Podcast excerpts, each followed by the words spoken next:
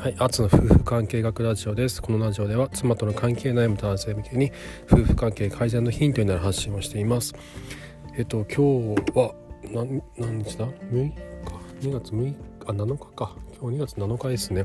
日曜日でえっと 今日はあの僕ら結構な今日天気がいいのであの近くの公園に行ってデイキャンプをしてバーベキューをしたりとかして過ごそうかなって思ってます皆さんはいかがお過ごしでしょうか？えっと今日お話したいことはあの妻との会話がこうなかなかもう盛り上がらないという話をあのよく聞くんですね。あの妻と会話することはとても大事で一日の中で1時間ぐらいは会話を作った方がいいっていうことを僕はいろいろお話してるんですけどなんですけどそのなかなかその自分の妻とこう話をしていてもなんかすぐに話が終わってしまうとかあのなんかあまりなんかいいリアクションがないんですよねとかあの という話をたまに聞くので今日はあの妻との話が盛り上がる会話術ってことについてちょっとお話をしたいなと思います。であの、まあ、どうやったら妻との話が盛り上がるのかっていうところのあの本質的な答えなんですけどこれはですね妻の話をあの聞くあの傾聴が大事だってよく言いますよね。話自分がこうバーッとこうベラベラベラとか喋るんじゃなくて妻からのあの話をこう聞きだ引き出して、えー、それを耳を傾け共感する女性の話に共感しようっていうのが大事だってことはいろんなところで言われてるんですけどただあのこの聞く妻の話を聞くだけではなくて妻の内面を深く広くり下げる質問をすることによってさらに会話が生まれそして今後の絆を深めていくことができるんですね。でこれについてちょっと詳しく話をしていきたいなと思います。でまずあの傾聴と呼ばれる、えー、話妻の話に耳を傾け共感するってことはもちろん重要だなと僕も感じてます。で女性はあの共感されることでストレスが減るという性質があるんですね。なので女性の話に共感をするっていうのはとても重要です。あのストレスホルモンストレスホルモンを減らすことができますので一緒にいてあのこの間話をしたみたいなその脳の扁桃体がこの人は深いかいっていうジャッジありますよね。であなんか全然話を聞いてなんか何を言ってもこの人私の話否定してばっかりだなとかなんかなんこっち話してるのにどこ見てんの？あ、ね、ちょっとあなたあの私今話してますよみたいな態度だとその男性に対して夫に対してストレスホルモンを感じてこの人嫌い不快っていうふうに脳の扁桃体がジャッジしちゃうんですねなのでちゃんと耳を傾けることによって妻の扁桃体がこの人と一緒にいることは心地がいいっていうふうにジャッジしていくそういった価値基準にアップデートしてくるようになるので共感することはもちろん重要だと僕は感じています。でこれあのなんで共感するのが女性はあの好きなのかっていうとあのさあの脳の左と右左脳と右脳をつなぐ脳梁っていうのがあるんですけどそれが女性の方が太いと言われてるんですね。これが太いと何が起こるかっていうとえっと、左脳で、えっと、脳理的な感情を処理して右脳で感情的な感情的な、えっと、情報を処理するんですけどこの行き来があの活発になるんですね男性よりも活発になると言われています。でえっとそうするとまあいろんな話をするんですよね女性ってこう右へ行ったり左へ行ったりこういろんな話をするのでそういったちょっとはっきり言っちゃうと分かりにくい話って結構多いんですよね。これあの語弊があるんであんまり言いたくないんですけどあの人によってこのなんか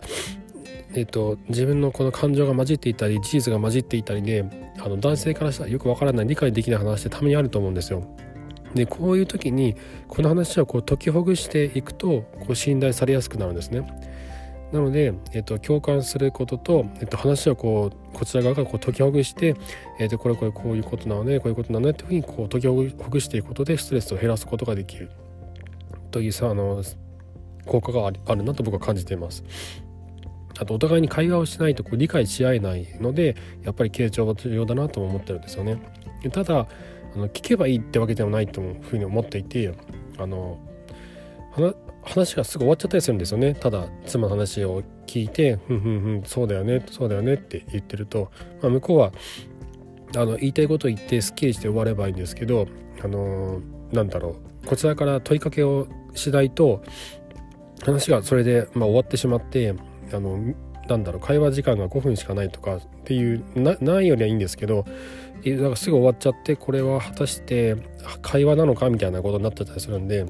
聞けばいいってわけでもないと思ってます。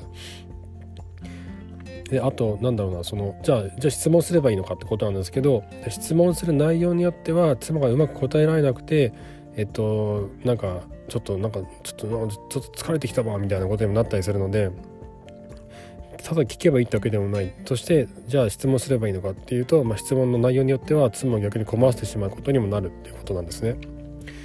でじゃあどういう質問がいいのかっていうとこれは本質的な何がいいのかっていうのは3つありまして1つは妻が聞いて欲しがってることを質問するってことなんですね。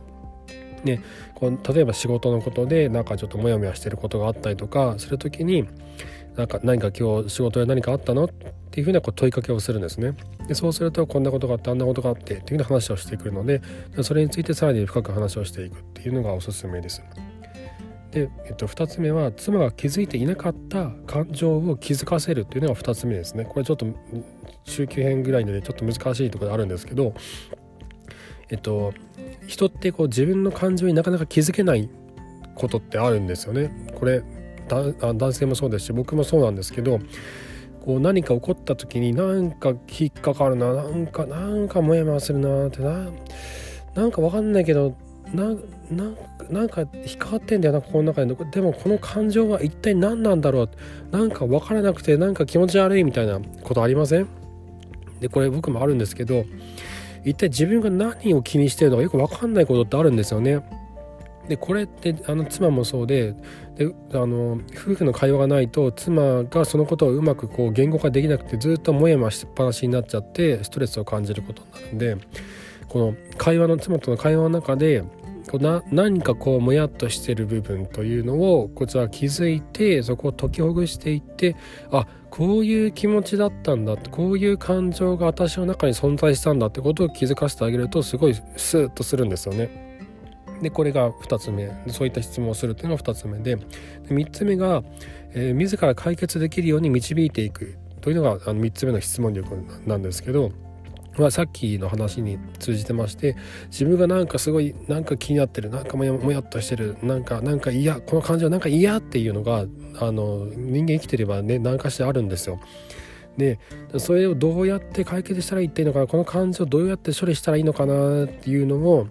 こっちがですよ話をして会話妻と会話していて夫側がこう一方的にこうすればいいんだよああすればいいんだよこれこれこれこれはこういうことでこうなってこうなってああなってこうなってそうなってそうなってだからこうすればいいんだよみたいなことをねつい言いがちなんですよ。僕もね気が付くと言ってるんですよね。これ恐ろしいんですけど気が付くと余計なこと言っちゃうんですよ。なんで気をつけなきゃなんないんですけどこあのこっちがこう余計なことを言って道筋をこう作ってほらこれ通りにすれば間違いないんだよポーンってボール投げるんじゃなくて妻が自分で話をしながら、えーと、道を作っていくんですね。話会話あの妻と会話をしながら道をこう妻に作らせる。妻があの自分で道を自ら作っていって解決できるように導いていくんですね。その時にこっちは余計な、えーと、答えを言うんじゃなくてな自分の中で例えばあなたの中であこのいやこのなんかこの人なんかいろいろ話してるけどでも結局多分こうした方がいいんじゃないのかなっていうのがねきっ多分、見えてくると思うんですよね。でそれを言うんじゃなくてそこに妻がたどり着くようにうまいようにこう質問をしたり問いかけをしたり声かけをして導いていくんですよね。でそうすると妻が自分自身でそのことを思いついた自分で解決できたと,、えーと、思えるようになるのでなるので そうすると自分の、えーと、そういった、えーと考えとか実行に関して自信を持ってそして自己肯定感を高めることができるようになるのでそのように妻を導いていくあの考え思考を導いていくっていうのはおすすめです。でじゃあそのどうやってやったらいいんだよっていうのがねあると思うんですよ。どうやって導いていったらいいんだよとどうやって妻が気づいていない感情に気づかせるんだたと自分の感情さえうまく気づけていないのにっていうのがあると思うんですけどでこれはあのいろんな会話を深く深く広くしていく中であのなんだろうこうだんだんとこう自然とできてくるようになってくるところでもあるんですけど具体的にじゃあどうやってあのしたらいいのかっていうのはこれも3つありまして1つが、えっと、妻との会話の中で気をつけること3つなんですけど1つ目が、えっと、具体的に何が起こったのかってことを聞くんですね。えっと例えばあの夕方、えーと、2人とも仕事が終わって帰ってきましたで家にいますで、えー、今日どうだった？とか今日何かあった？とか。で、まあ、まあ、聞くじゃないですか。でこれをですよ。これを、えっ、と今日あ仕事お疲れ様って今日仕事どうだった？大変だった？何かあった？大丈夫だった？みたいな。で具体的に話を振っていくんですよね。で今日今日どうだった？って言われるよりはあ仕事お疲れ様大変だったね。な今日はどうでした？なんかあの大変な仕事とかあった？大丈夫だった？みたいな。忙しかった？みたいな話をすると今日は忙しかったのかなとか今日は何か今日は仕事で何か何やったっけかなとかとかね。そういうことをねこう考え出すんですよ。具体的にねこうフックをこうポンポンポンと3つくらい投げるとそのフックがの妻の脳の中にこう引っかかってガラガラガラってこう情報を引き出してくるんですよね。でそうするとあそういえばあんなことあったなこんなことあったなっていうのがあの出てくるんですね。漠然と今日何があったかって言われるとなこのフックをどこに引っ掛けたらいいか分かんなくて全然情報入ってあの引っ掛けられないんですけど今日仕事で何が何が何か何やったの？と何があったの？とか大変だったこと？なんかないなんかなかった？とかって聞くとフックがこううまい具合に引っかかってくるんですよね。で 3, 3つ目が、えっと、それについてどう感じたのかっていうのを妻に言わせるんです。でこれはですねこっちから言うとあの言いやすいんですよね。あのお疲れ様大変大変だったねとか今日は何があったの？とかそれは嬉しかったねとかっ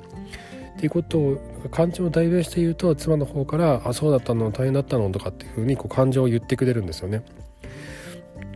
であとはその自分が気づいな気づいていなかった感情に対してもこう気づけるようになるんですよ。あ私今日大変だったのか？みたいなね。今日例えばその今日はねこんなことがあってあの朝からあのちょっと変わったお客さんが来ていろんなことを言われて、えっと、でその間に仕事のあの資料の整理をしてであの会社の人からこれやってあれやってって言われてこんなことやってたんだよねみたいな話をしたとしてえそあ朝からそんなことやってたの？大変だったよ疲れちゃったんじゃない？えそんななんかいろんなこと同時にやったら僕だったら何もできなくなっちゃうよ途中で止まっちゃうなきっと壊れたロボットみたいに多分なんかどっか廊下固まってんじゃないかなみたいなことを言うとあそっか私なんかなんか疲れてんなと思ったけどそりゃそうだよねこんな色でやってたんだもんねそれは大変だわっていう自分の感情に気づけるんですよね。なので妻がどう感じたのかというのを気づかせられるような問いかけをしたり声かけをするっていうのがとても重要だなと思ってます。で、えっと、3つ目がですねそれからどうなったのかっていうのを聞くってことなんですよ。でこれって、えっと、さっきあの話したみたいな仕事で何があったのかとかどう感じたのかっていうことをその日にいろいろ話を聞くじゃないですか。でそこでいろいろ話を聞いてえっ、とで翌日にそういえばあの人どうなったのとかあの仕事大丈夫とかあのあのあの後どうなったのみたいな話を次の日にするんですよ。そうするとその前の日と今日の日の話の両方の話は聞けてでさらにその時の感情がどうなってたのかっていうのも聞き出せるんでであとはその簡単に会話のきっかけが作れるんですよね。昨日どうだった？昨日昨日のあれってその後どうだった？大丈夫だった？みたいな。っていうそれだけで話があの生まれるんですごいこれ楽なんですよね。であと妻も妻にとってもあ気にかけてくれてたんだっていうことになるんですよ。あ昨日の話を覚えててくれたんだってあのなんかちょっとさらっと言ったあのことをあなたは覚えていてくれたんだっていうあの嬉しい気持ちにもつながるので是非そのあなたの妻が何を話していたのかっていうのは覚えておいてで次の日に「あれどうなったの?」ってことを言ってあげるとすごいあの嬉しいと思います。これ自分でもそうなんですよね男性ももちろんそうで、えっと、妻に相談していたことがあってで翌日とか翌々日とかに「あれ大丈夫？どうなってるの?」とか「あのあれからどうだった?」とかって言われると嬉しいんですよねこれ僕もそうなんですけどあ自分のこと気にかけてくれたんだっていうこうなかなか大人になると気にかけてくれる人って全然いないじゃないですか仕事とかでもねあのなんだろうそんな親身になって聞いてくれる人なんてほとんどいないですからねね、友人とかでもなかなか疎遠になってくんで結婚して子供が生まれてもう忙しくなってくるとほとんほんとねなかなかあのそんなたわいもない話をする相手なんかいなくなっちゃうんで余計男性っていうのはストレスが溜まってくるんですけどなのでこういうそういうふうに妻からそういったことを言われるとすごい嬉しい気持ちになる。これは妻側ももちろんそうで気にかけてくれて身近にいる人が一番身近にいる人が一番自分のことを気にかけてくれてるんだっていうのがすごく嬉しいのでこれは是非そういったそれからどうなったのかっていうのはどんどんどんどんこのフックに投げてってあの欲しいなと思います。そうすると結構話が盛り上がってあの関係が改善できるようになるので。ででなんであのこういった話が えっと、妻のあの夫婦関係改善できるのかっていうと、えっと、この会話を通して共通な課題が共通な話題が生まれるんですよね。そしてその話題の中から共通な課題も生まれてくるんですよ。で例えばあの仕事の中でちょっと困った人がいるとかって話だとその話その人を話題にして、えっと、妻の妻との共通の話題共通のトピックが生まれるんですねでそうすると2人があなたとあなたの妻が同じ立場に立って同じ目線に立って同じ目標に向かって進むことができるようになるんですよでそうなると2人の間に強いこの愛着関係が生まれてきて、えーと、味方になるんですね。で、えーと、そうなると2人の間にオキシトシンっていうのが分泌されて愛着関係が築かれ強い絆が生まれるんですね。でそうなると,、えーと、お互いをこう慈しみ合う関係というのが生まれやすくなってくるんです。なぜならオキシトシンが分泌されるようになるからです。でなぜオキシトシンが分泌されるかっていうと2人が味方になるからですね。同じような味方になるからえっ、ー、とそのように、えっと、2人がこうが一つのチームになれるっていうことなんですね。ででこれがですねああのさっきの話と同じであ私私のことを分かってくれるとかもっと話したいというふうに思思ってもらえるようになるんです。でそれによって、まあ、結局は一番行き着くところはあなたとあなたの妻がチームになれるってことなんですよね。同じチームになって同じあの同じ目標に向かって前を向いて背中を合わせて一緒に戦っていける味方になれるチームになれるとそうすることによってオキシトシンが面別されて、えっと、2人の絆より強くなるということだなと僕はしみじみ思ってましてですので、えっと、妻との、えっと、話が盛り上がる会話ですということについて今お話をしたんですけどあのただ聞けばいいってわけじゃなくて、えっと、妻の内面を深く広くこう掘り下げ、えー、そして共通の話題課題を見つけ味方になるということを意識すると、えー、妻との関係というのはとても改善がしやすくなるなというふうに感じています。はい、えー、というわけで、えっとえ、妻との関係になる男性の参考になれば幸いです。えっと、あとあのリンク先あの方で、えっと、質問箱などを作ってますのであちょっとここれちょっと聞きたいなとかっていう方いらっしゃいましたら是非あのご連絡をくださいあとノートのサークル機能を使ってあのカウンセリングサービスもやってますので最近あのオンラインのあのビデオ通話 Skype とか Zoom とかでお話をしたいとかっていうのも始めてこっちの方が結構あの相談者さんのこの感情とかもあのこっちに伝わりやすくて僕からもいろいろとアドバイスを送ることができたのでこれ有益だなと思ったのでそういったことをやったりとかあとちょっと面と向かってお話ししづらいなって方のメールとかでもねあの今までもずっとやってますんでメールとかでもあのやり取りをしたりとかもしてますので是非そちらもお使いください。はいというわけで、えー、今日も最後までお聴きくださいましてありがとうございました。それではまた。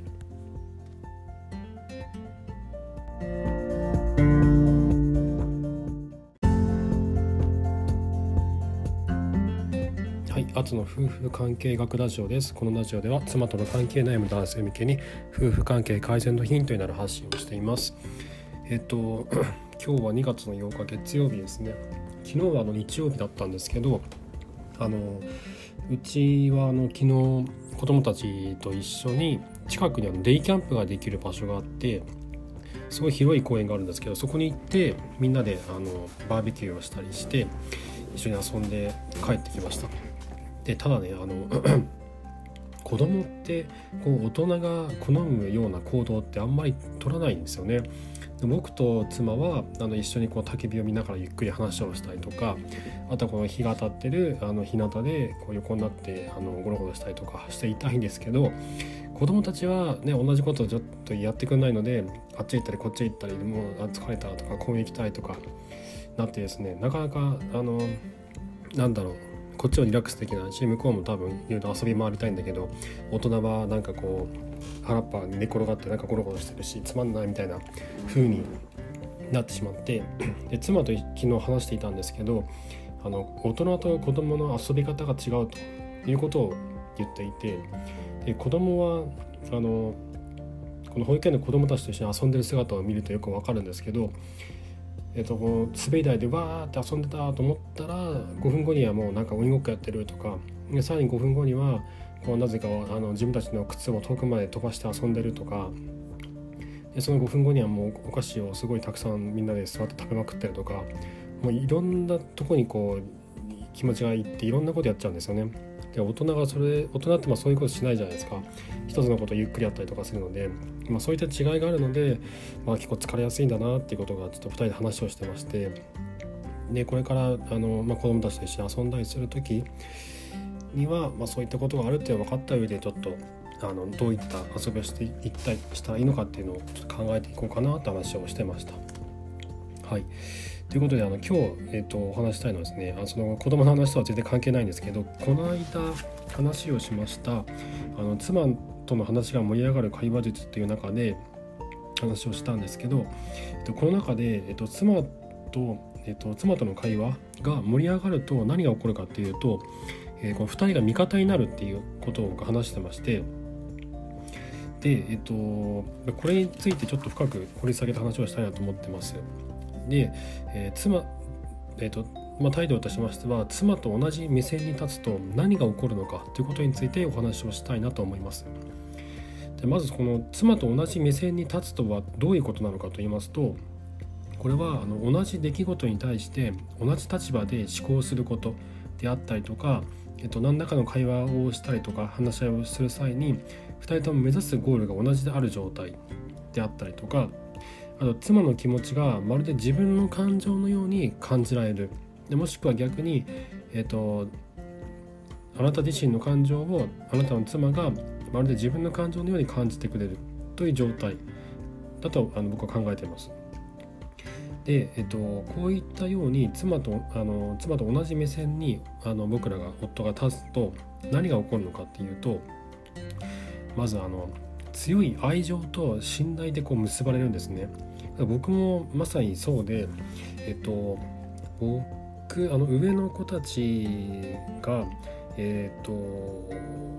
生まれたあの双子だったんですけど生まれた時に1週間しか育休取れなかったんですよ。で、えっと、その後もあの、まあ、定時で早く帰って子供たちの面倒を見たりとかしていて、えっと、結構ねややってる方だとは思っていたんですけど実際いろいろやってはいたんですね。妻もあのいろいろやってくれてたってことは話はしてくれてて、えーとまあ、朝方のあの授乳とかおむつ替えとかを僕がやって妻を寝かしたりとかしたことは一生忘れないって言ってくれたりとかしてるんですけど。でただあのなんだろう同じ目線に立っていたのかっていうとまた違ってて僕は僕でこう自分としてやるべきことをやってたんですけど妻と同じ目線妻と妻と同じ全く同じ生活をしてないわけなんで妻がどういうことを考えていたのかどういう気持ちだったのかっていうことを理解していたわけじゃなかったんですよね。でこれを理解できたのが初めて理解できたのがあの三男が生まれてでその後あの僕長期の育休を取ったんですけどでえっとまずあの妻があの帝王切開だったので1週間前に入院してその後1週間あの病院にいてで2週間いない時期があったんですね。でこの間この期間は僕が当時3歳かな？3歳か4歳になるぐらいの長男次男と一緒に過ごしていてでここであの、ま、妻と同じような生活を僕送ったわけなんですよね仕事はなくて子供たちと一緒に生活をして保育園に送って一緒に遊んでご飯を食べさせていろんなお世話をしてっていうのをやりまして24時間やっていてでこの時にやっと同じ目線に立てたなと思ったんですよね。えっと、子供たちのことを叱りたくな叱りたくないのに叱ってしまう罪悪感であったりとかそういった辛い感情も含めてやっと理解することができてそういったことを妻に話した時にあややあのなんだろうややっと同じ目線に立ってくれたってことを彼女は思ったそうなんですね。でなので、えっと妻と同じ目線に立つと何が起こるのかっていうと、まあ、そのそのようにしてやっとそこで初めて2人の間に強い愛情と信頼が結ばれるんですね。あと何が起こるかっていうのはあと2つありまして、えっと、2つ目があのこちらのことあの夫側のこと、えっと、を、え、気にかけてくれるあなたのことを気にかけてくれるようになるんですね。でこれなんなんでそうなのかっていうと、えっと、もう味方になってるわけなんですよ同じ目線に立って同じような同じゴールを目指して一緒に考えてくれる仲間になっているこうすると妻あなたとあなたの妻の間でこうオキシトシンが分泌されます。であなたの奥さんはあなたに対してオキシトシンを分泌させて仲間意識が強くなるんですね。オキシトシンって仲間意識を強くさせる効果があるんです。でこれがあのどうな起こるとどうなるかっていうと内集団バイアス外あの外集団バイアスっていうのがありましてこれ何なのかっていうとオキシトシンには集団のえっ、ー、となんだこう自分たちの集団の中のことを、高く見積もって集団の外のことを低く見積もる傾向があるんですね。自分たちの方が優れてるで外の方があんま優れてないみたいなそういうふうにこう誤解をしてしまう、えーと、効果があるんです。でこれ、まあ、マイナス面にも働くんですけど、まあ、これがね夫婦内で、えーと、起こった場合、えーと、自分たちの夫婦はあの素晴らしくて他の夫婦はあそこあんま良くないよねみたいなふうに思いがちなんですけどそういうマイナス面もあります。ただこれは集団の結束を強固にするっていうあの最大の効果があるんですね。つまり夫婦の仲を良くしてくれるんですよ。あなたとあなたの妻というこの集団この小さな集団の結束を力強いものにしてくれるんですね。だそうすると、えっと、より強い愛情と信頼で結ばれることができるようになるということなんです。で何が起こるかの3つ目なんですけどえこれはですねどちらかにあなたかあなたの妻に問題が起こった時に、えっと、お互いが、えっと、自分事として捉えてくれるんですねで一緒に解決しようとするんですよあなたに起こった問題であっても、えっと、あなたの奥さんはええっと、まるで自分の問題であるかのように捉えて、えっと、当事者意識を持って自分事として一緒に解決し解決していこうとしてくれるんですね。これはまさに仲間意識が強く働いてるからなんですけどででこれをね僕が感じたのが2年前に僕軽いうつになったことがあってえっとあの頃は次男じゃない三男がたまだ1歳な1歳ぐらいだったのかな？ですごい大変な時期で今みたいなのシルバー神社センターで夕方の家事をお願いしたいとかも全然してなくて自分たち全部やってたんですね。で僕は妻の負担を減らさなきゃ減らさなきゃと思って強くこう思い込んでいて家の中のことをもうほとんど何もかもやってるような感じでやってたんですよ。いろいろあのもちろん妻もいろいろやってくれてるんですけど僕が多分こう思い込んだんでしょうね。えっと何もかもこの全てを自分が、えっと、こなして妻を楽にしなきゃいけないというふうに僕は多分強く思い込んでいてでちょうど冬だったんですよね。で冬ってあの冬季うつ障害って言ってうつになりやすい人が増えるんですね太陽があのあまり出ない日照時間が短いのででまさに僕もそうで僕も冬になるとすごい気持ちが落ち込んでくるんですよね。日に当たってないとますます落ち込んでくるんですけどそういったことが重なってすごい気持ちが落ち込んじゃってある日家を出る時にも涙が止まんなくなっちゃったんですよ。涙がどんどん出てきてで妻がすごい心配してで僕はもう何もしたくないって言ってそのまま家からいなくなっちゃったんですよね。で、まあ、仕事があったんで会社に向かったんですけどもう何もこうする気になれなくてもうしょうがないんでもう午前中で仕事は切り上げてそのまま帰ったんですけどもう妻がね僕が電車に飛び込んで死んでるんじゃないかってすごい心配しててでその夜2人でいろいろ話し合って、えっと、僕の負担を減らそうっていう話になったんですね。で僕が、まあ、その時あの、まあ、自分の時間が全然取れてなくてえっとなんだろうなこれこれあの世の中の多くのママさんとかそうなんですけど家のことあの家事があって家のことがあって子供のことがあってっていう家事と育児これがあるともうそれだけでもう全ての脳のキャパが埋まってしまって自分のことをする余裕も時間もできなくなっちゃうんですよね。で僕はまさにそんな感じになっていてなのでこう自分の時間を作ってそこで、えっと、自分の心がこう安らぐようなことをしようとっていうふうに2人で話し合って決めました。でこれもあの僕らの間で強いこの信頼関係が築き上げられていたからこそ妻は僕に起こった問題を自分事として捉えてくれたんですよね。これはまさにこのオキシトシンによる仲間意識の効果だったなって感じてます。で、まあ、そのようにして、えっと、妻と同じ目線に立つことによって2人の間にオキシトシンが分泌し合ってその効果によって、えっと、内集団バイアスが働き集団の結束夫婦という小さな集団の結束が強固なものになるんですね。でそれによってどちらかに問題が起こったとしてもあなたに問題が起こってもあなたの妻が、えーと、自分事として捉えて一緒に解決しあのしようとしてくれる。で逆に、えーと、あなたの妻に問題が起こった時もあなたはまるで自分のことのように思え思うことができるようになるんですね。そして2人の間に強い信頼関係が生まれてくる。愛着関係が生まれる。強い絆を育てることができるということなんです。でじゃあどうやってそのようにして妻と同じ目線に立ったらいいのかっていうことなんですけどどうしたらいいのかってことですよねこれねいろいろ僕やってきてやってきたことといろんな本を読んできて思ったことなんですけど、えっとまあ、2つありまして1つは子供の面倒をめちゃめちゃ見るっていうことなんですよね。これ、まあ、単純な話なんですけど男性と女性で分泌できるオキシトシンの量が全然違うんですよ。女性って、えっと、この間のあの以前の放送でも話をしたんですけどオキシトシンってこう子宮頸部が広がる時に一気に分泌されるんですけどということは出産の時に子宮頸部がガッと開いて爆発的にオキシトシンが分泌ドカンと されるんですね。でその後も授乳をしたりとか子供の面倒を見たりとかするたびにオキシトシンが分泌されるそして、えーと、赤ん坊の頭皮からはオキシトシンのオキシトシンを分泌させる効果を持っているあの物質が頭から出てるので頭に匂いを嗅ぐたびにオキシトシンがバンバン出るんですね。で、えっ、と妻の方があなたよりも子供と接する時間が長い回数が多い場合は、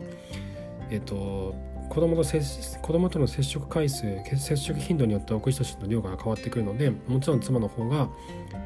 オキオキシトシンがガンガン出るようになるんですでそうなるとすごい差が開いていくんですよねもうなんだろうここでもう男女のそのパパとママとの間のあの当事者意識っていうの差が生まれてくるのこれは背後にオキシトシンの存在があるんですね。でじゃあどうしたらいいのかなんですけど男性は、えっと、子供が生まれてもオキシトシンは出ないんですけど子供の面倒を見ることによってオキシトシンが分泌されるんですよ。で子供の面倒を見れば見るほどどんどんどんどんオキシトシンが出て子供子供のことをどんどん可愛いと思えるようになるんですね。実際あの育休取った方とかあの感じてると思うんですけど子供の面倒を見れば見るほどどんどん可愛く思えていくんですよね。どんどん可愛く思えてきてよりこう身びいきしていくんですよね。でそうなると上の子は可愛くないっていうのも出てくるんですけどうちなんかまさにそうで三男のことをすごい可愛がってばっかりいると長男次男のことをちょっと邪険に扱ったりとかしちゃうんですね。これがね僕すごい嫌だったんですけどこれあのいろんな本読んで分かったのはこれがオキシトシンの副作用だったんですよね。外に対して排他的になるガルガル気になるっていう、はい、あの副作用が出てて。っていうぐらいですねオキシトシンの効果ってはすごい高いんですよ。男性は育児をしないとオキシトシンが出ない。だけど育児をすればするほどどんどん出て女性並みに分泌できるようになるんですね。詳しい話はですね「あのパパは脳研究者」っていう本がありましてその本の中で書かれてます。あのこの作者の方も、えっと、実際に子供がいらっしゃってそのあの育児を通して学んだことを自分自身のあの研究分野である脳科学の面から詳しく書かれている本なんですけどあの父親になった方には是非おすすめな本です。でえっとそうですね。そうそうそう。でオキシトシン子供の面倒をめちゃくちゃ見ることによって、えー、オキシトシンをガンガン上げていくと。でそうするとえっと、妻と同じぐらいオキシトシンが分泌されて同じように子供に対して向き合えるようになるんですね子供のことをこうえっとなんだろうなそのあの皮膚がちょっとね弱くて、えっと、アトピー気味だったりとかえっと周りのその友達とうまくいってないかなとかっていうこの子供に関する何らかの心配事に対してのこのなんだろうこの深さっていうのがあの同じになるんですよ。なので子供の面倒をめちゃめちゃ見ることによってえっと、育児に関しての、えっと、目線っていうのは同じになれるようになります。僕はやっとここで同じになれました。で2つ目は何かっていうと妻と同じ生活を体験するってことでこれ、ね、さっきの話あの子供の面倒を見るってこともそうなんですけど育休取るのが一番いいんですよね。あの3ヶ月半年1年とか長い方がいいんですけど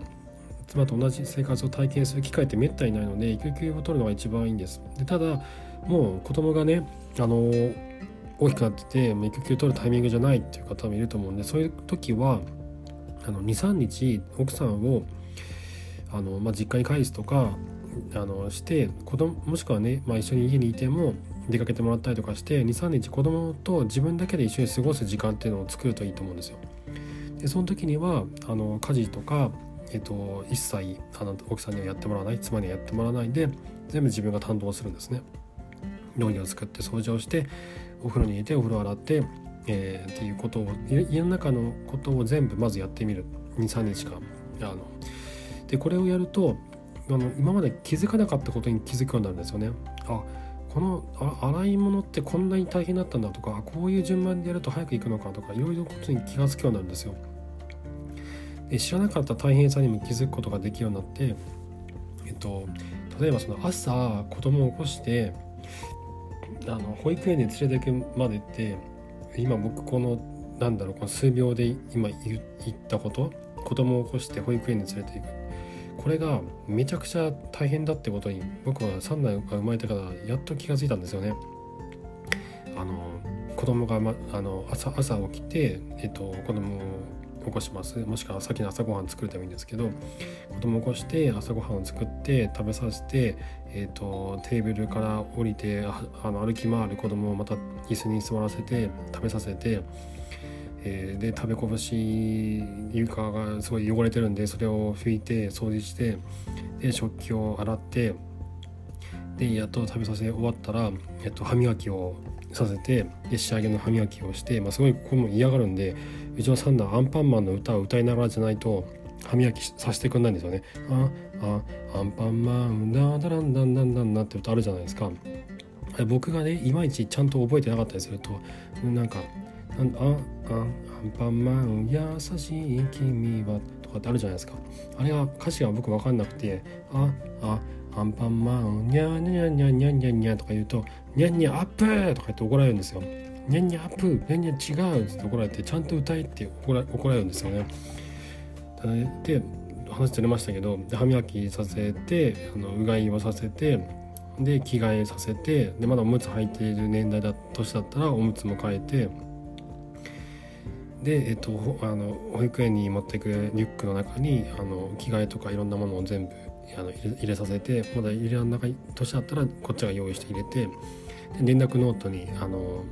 昨日の夜何食べたうんちはしたかとか機嫌はいいかとか書いて睡眠時間は何時間みたいな書いて連絡事項はないかとか、えっと、検温して体温を書いてで、えっと、家の中の様子とかも最近の様子とかも書いてでそれをリュックに入れてでえっと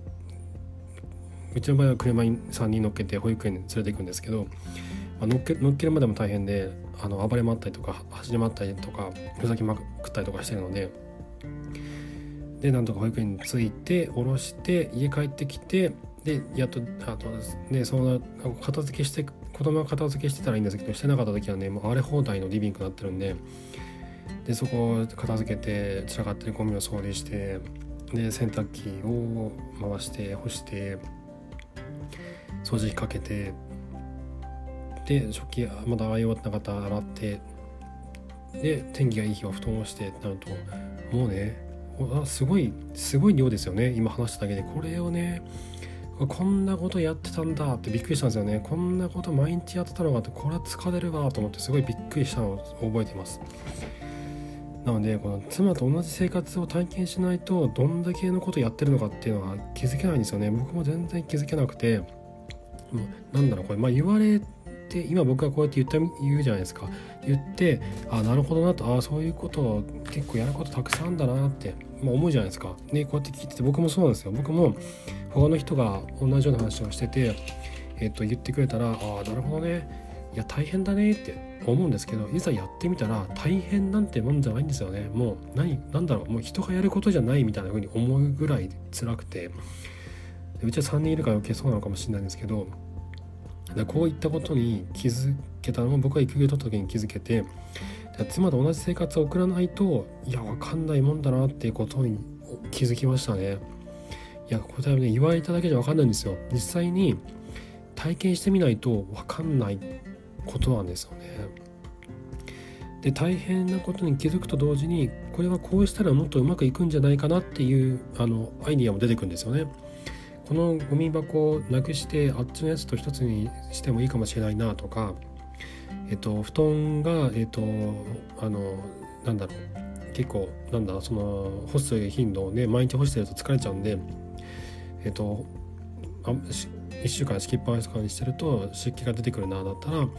えーと、布団の下にすのこを敷いて湿気が出ないようにしようとか。これはじゃあ妻が気が付いて最近そのように変えたんですけどっていうこととか。あとティッシュティッシュボックスの置き場所はこっちの方が作業がしやすいなとかキッチンの中で料理をしたり片付けをしたりっていう作業をする時にこのゴミ箱は、うん、あの引き出しの中でしまったんだけどテーブルの上に出してここに置いといた方が捨てやすいなとかいろんなことに気が付くんですよねやってみて初めて気が付くことがたくさんあってこうしようこうしようってどんどん変えていけるんですよ。で妻にとってそれが今余計なことだったらまあ元に戻すんですけど、えっとまあ、大体の場合は向こうもあのあこっちの方がいいかもねっていうふうにこう受け入れてくれることは意外に多いんですよね。でこれもあの夫婦を仲良くするあのことの一つになるので気づかなかったことに気づいて、えっと、それを改善していくっていうのはすごい効果的だなと思いましたね。これも、まあ、妻と同じ生活を送らないとわからないことなんですよね。でえっと、妻と同じ生活を体験して、えっと、体験するとですねもうもう一個お話があってあのこの家事の分担っていうじゃないですかゴミ出しはあの夫えっとなんだその洗濯は妻みたいなこう、まあ、よく分担しがちですよね。で分担するとえっとねこれなんだろうどれだけ大変かとかどういう作業工程があるのかとかどのように改善する箇所があるのかってやっぱいまいちこう分かんなかったりするんですよね。でこれってあの20年間同じ部署でずっと働いてる人みたいな感じでその部署とかその会社のことしか知らないから横のつながりが分からなくて、えーと、全体最適を考えた作業工程ができなかったりとか仕事ができなかったりとかってなるじゃないですか。あれも夫婦の家事分家事の分担でも同じことが起こるんですよね。自分の役割のことしかやらないと他の役割のあの、ね、ことが全然詳しくならないので自分のやその役割をこう改善したら相手がもっと良くなるとか前後の工程が楽になるとかっていうのは気が付かないんですよ。でこれをですね一旦全部こうまるっと経験してみるとあここ今までやってたけどこうした方がつながりが良くなるなとかこう後の後のことが楽になるなとかっていうのがすごい分かるようになるんですよね。でそうなると明確な家事分担家事家事の分担っていうのが存在しなくなってくるんですよ。うちの場合ってそうで明確な家事の分担ってないんですよね。あの、まあ、いくつかあると思うんですけどだけど、えっと、なぜないかって言ったらど2人の2人のどっちでも同じことができるからなんですよ。でこうなるとで同じことは 2, 人とも同じことができますと。だけどえっとまあ、同じことを2人でやっても意味がないので緩やかに分担されてるんですよね。例えば朝ご朝、えっと、朝ごはんを作って、えっと、子供に食べさせてたら僕の今のやあの緩やかな分担になっててでその後あの食器片付けて洗濯をしてっていうのは以前僕やってたんですけどもう疲れちゃうので妻がやあのやるよって言ってくれて今妻がそっちをやってますと。あとリビングとかキッチンとか片付けたりするのは2人のうちどちらか手が空いてる方がやったりとかするんですけどこうやって緩やかに役割を分担するとどっちかできない時にどっちかがスッてやってくれるんですよね。なぜやってくれるかっていうとその大その大変さとかやれなかった理由とかなんとなく分かるしあとは実際にやることができるんですよね。やったことがないことってできないじゃないですか。やったことがあればできるようになるんですよね。なのでこのあの23日子供だけと一緒に過ごして家の中のことをまるっと体験することによってあの、まあ、家事育児もう全部がこうなんとなくできるようになるとそうなると緩やかな役割分担をすることができてお互いが支え合えるようになるんですよね。でこれも、えっと、まさに妻と同じ目線に立つための、えっと、とても重要な工程の一つだなと思ってます、ね。はいということでですね結構あの 長く話しちゃったんですけどあの、まあ、妻と同じ目線に立つと何が起こるのかていうことについてちょっとお話をしましてで簡単にまとめると妻と同じ目線に立つことは何なのかっていうと同じ出来事に対して同じ立場で思考することあの目指すゴールを共通にすること。で妻の気持ちがまるで自分の感情のように感じられること。でそう、ね、妻と同じ目線に立つと何が起こるのかというと強い愛情と信頼で結ばれると。でお互いをこうケアし合うことができる。どちらかに問題が起こった時にお互いが自分事として捉えて一緒に相手の問題を解決しようとしてくれるというまさにこのすごいなんだろうこのいい感じの夫婦像に近づいていけるんですよね。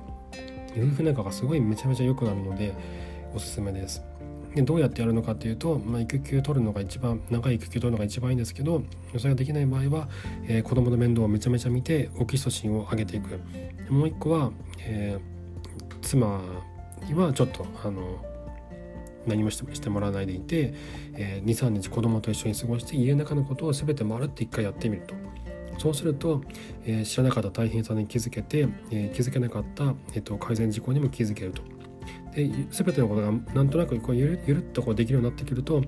役割分担っていうのは明確にピシッと分ける必要はなくて緩やかに分担してどちらかができない時にどちらかが助けてくれるっていうお互いにこうケアし合う関係が作りやすくなると。いうことですね。はい、ってことについて今日はお話をさせていただきました。えっとこの妻と同じ目線に立つまですごあの僕は3年ぐらいかかっててで僕双子育児を僕と妻経験してるので結構大変でそれなりに僕はやっていた方だったんですけどそれでも同じ目線に立つことについて本当に理解したのは三男が生まれてからでしたね。なので人によっては時間がかかるかもしれないんですけどもこの同じ目線に立つことができるようになったその後の世界っていうのは本当にこうなんかこうパッと広がった感じで妻と自分が同じチームこう背中を合わせて戦っている戦友みたいなもう戦場でお互いにこう背中を預けてこうバキンバキンとこう敵を倒しまくってるみたいな、まあ、それぐらいのね強い絆で結ばれるんですもうバディみたいなね戦場のいうバディみたいなそういう関係で本当になれるんで是非おすすめですこれは。是非勇気を出してやっていただけると嬉しいです。はいということで今回のお話は一旦終わりなんですけど、えっと、リンク先の方であの質問箱とか置いてますので、えっと、これちょっと聞いてみたいとかあのちょっと自分の場合どうしたらいいのかとかご相談があれば是非質問箱質問箱にお送りください。あとノートのサークル機能を使ってビデオ通話 Skype とか Zoom とかのビデオ通話とかあとメールとかを使ってオンラインのカウンセリングも行ってますので、えー、ぜひ自分のなんかいろいろ話聞いてなんとなく分かったけど自分の場合はこういうこういうこういうこういう状況でこれは一体どうやってこう紐解いていったらいいのかなとかっていう個別にちょっと相談したいっていう場合はそちらにあのぜひあの連絡いただければ、えっと、一緒にあなたにとって最適な道を探っていきたいなと思ってますのでぜひご利用ください。はい、えー、ということで、えー、今回も最後まで聞いてくださいましてありがとうございました。それではまた。